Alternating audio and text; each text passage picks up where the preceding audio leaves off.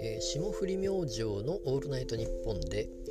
えーせいやさんが、えーイベント吉本のイベントが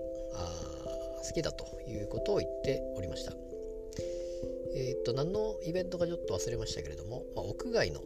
外でやるイベントでで、まあ、風が強いということで、えまあ、そうなるとどうやら、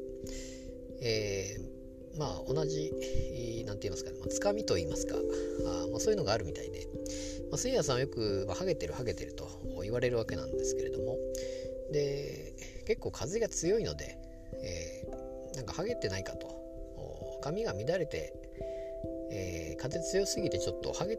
ハゲが目立たないかというようなことだったと思うんですけども、えーこれだけ強いとハゲるなというような感じだと思うんですけれども。でまあそういうのがまあ若手ですからやっぱそう先にまあやるわけなんですね。でそうするとそれを持ってあの後から出てくる先輩がまあそれをネタにしてまたあ話を膨らませていくまあリレー形式みたいな感じになっていくのがあこれがあのーいいいいところというか同じ事務所でやってる、まあ、単独とは違うものがここで出てくるということを言ってまして、まあ、チュートリアルであったりフットボールであったりとフットボールアワーであったりの話が出てましたけども。でまあ岩尾さんがフットボール岩尾さんが、えーまあ、ちょっと出た時ですかね。出た時というか出る前ですね。出る前舞台出る前は当然風が吹いてないわけなんですけどもあの無風にもかかわらずハゲてるということで落ち込んできたということを言っておりまして、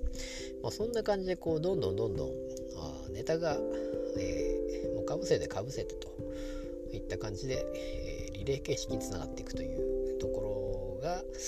えーまあ、例えば、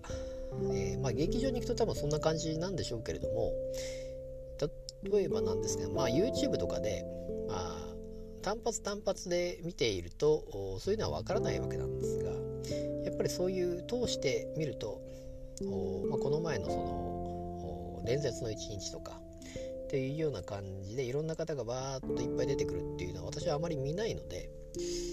えーまあ、そういうのはちゃんと見ていくと流れが分かって面白いなと思っております。